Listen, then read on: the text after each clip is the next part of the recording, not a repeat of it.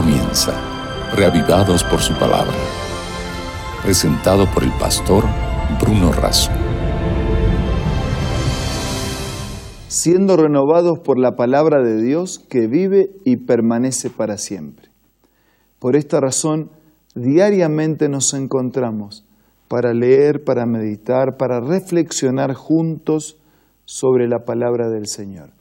Y lo hacemos un capítulo cada día con el deseo, con el plan de completar la lectura de toda la palabra de Dios. Hoy nos detenemos en el capítulo 9 del libro de Isaías. Antes pedimos la bendición de Dios. Señor y Padre nuestro, al meditar en tu palabra queremos hacerlo en tu presencia. Condúcenos con tu espíritu, te lo pido y te lo agradezco en el nombre de Jesús. Amén. El capítulo 9 del libro de Isaías lleva como introducción una expresión, nos ha nacido un niño. En los pasajes introductorios se destaca de qué manera Dios había humillado en lo pasado la tierra de Zabulón y Neftalí, pero que en el futuro honraría a Galilea. Es un anuncio profético de Isaías. El versículo 2 dice, el pueblo que andaba en la oscuridad ha visto una gran luz. Sobre los que vivían en densas tinieblas, la luz ha resplandecido. Tú has hecho que la nación crezca, has aumentado su alegría y se alegran ellos en tu presencia, como cuando recogen la cosecha, como cuando reparten el botín. Ciertamente tú has quebrado como en la derrota de Madián el yugo que los oprimía, la barra que pesaba sobre sus hombros, el bastón de mando que los subyugaba. Oscuridad y una luz, rebelión y un ministerio de reconciliación, esclavitud y liberación. El nacimiento de ese niño iba a producir algo más que un canto navideño. El nacimiento de ese niño anunciado proféticamente iba a producir salvación. En el versículo 5 podemos leer, todas las botas guerreras que resonaron en la batalla y toda la ropa teñida en sangre serán arrojadas al fuego y consumidas en las llamas. Y otra vez repite, porque nos ha nacido un niño, se nos ha concedido un hijo, la soberanía reposará sobre sus hombros y se le darán estos nombres consejero, admirable, Dios fuerte, Padre eterno, príncipe de paz. Era algo más que un niño, era el anuncio profético del nacimiento de Dios encarnado en la naturaleza humana como el Hijo de Dios. Aquel niño que habría de nacer en Belén era algo más que un niño. Por eso dice el versículo 7, se extenderá su soberanía y su paz no tendrá fin. Gobernará sobre el trono de David y sobre su reino para establecerlo y sostenerlo con justicia y rectitud, desde ahora y para siempre. Esto lo llevará a cabo el celo del Señor Todopoderoso. Por eso digo que era algo más que un niño. El nacimiento del Hijo de Dios significaba eh, salvación, redención, restauración. Por eso los títulos consejero venía para aconsejar y para conducirnos hacia la salvación. Admirable porque solo, solo es posible admirar a quien siendo Dios se encarna en la miseria humana para redimirnos del pecado al mismo tiempo era el Dios fuerte, era el Padre eterno, era el Dios de siempre, era el príncipe de la paz. Desde versículo 8 en adelante nos encontramos con el enojo del Señor contra Israel. El Señor ha enviado su palabra la ha enviado contra Jacob. De esto se entera todo el pueblo. Versículo 10 dice, si se caen los ladrillos, reconstruiremos con piedra tallada, y si se caen las vías de higuera, las repondremos con viga de cedro. Habla de la fragilidad.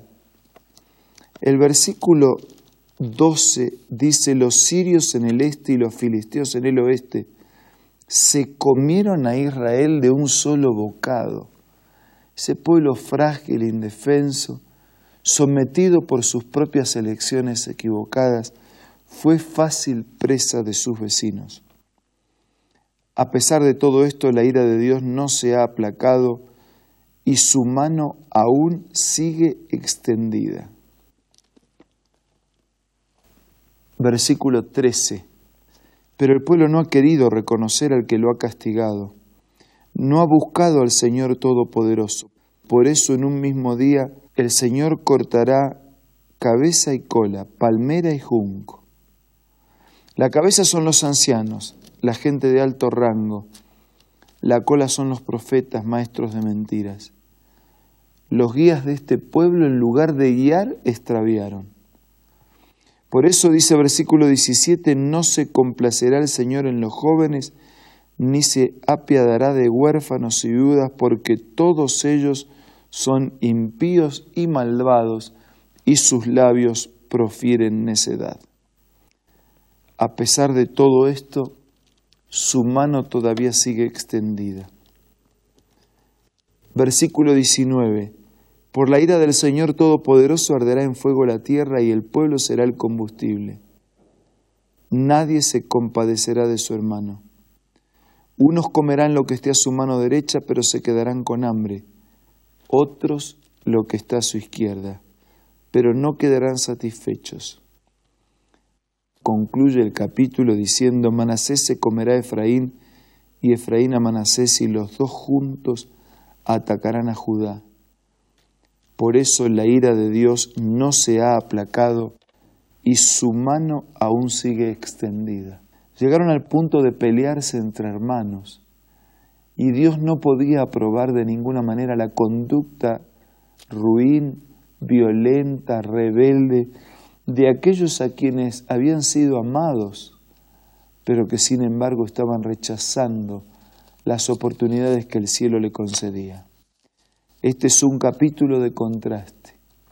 Por un lado, quienes rechazaron la voluntad del amor, las promesas de Dios, sometidos al juicio de un Dios cuyas manos para juzgar siguen extendidas.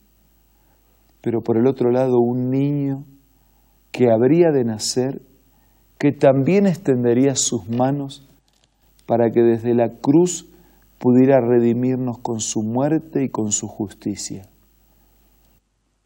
Sí, quienes no aceptan las manos extendidas de aquel niño que siendo grande terminó crucificado en una cruz, tendrán que vérselas con las manos extendidas de un Dios que hará justicia para terminar con el pecado y con los pecadores que insistieron en sus pecados pero todos nosotros tenemos oportunidades de ser alcanzados por la gracia, por el sacrificio y por el amor del Señor. Que en este momento podamos recibirlo una vez más o por primera vez y sentirnos llenos de la gracia y de la nueva oportunidad que Dios nos concede. Ahora vamos a orar.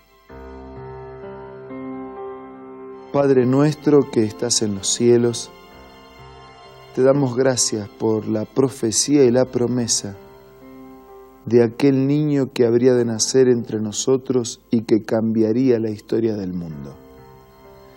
Te damos gracias porque hoy leemos la profecía que cuando Isaías la escribió estaba en el futuro, para nosotros ya fue cumplida en el pasado. Gracias por el nacimiento, gracias por la vida, Gracias por Jesucristo nuestro Señor y Salvador. Queremos aceptar en el símbolo de sus manos extendidas su sacrificio y su justicia para poder caminar de tu mano, hacer tu voluntad y no exponernos a las manos extendidas de tu juicio. Gracias por recibirnos. En el nombre de Jesucristo Jesús, te agradezco. Amén. Fue un gusto poder estar juntos nuevamente. Nos reencontramos mañana para seguir siendo reavivados por la palabra de Dios. Esto fue Reavivados por su palabra, presentado por el pastor Bruno Razo.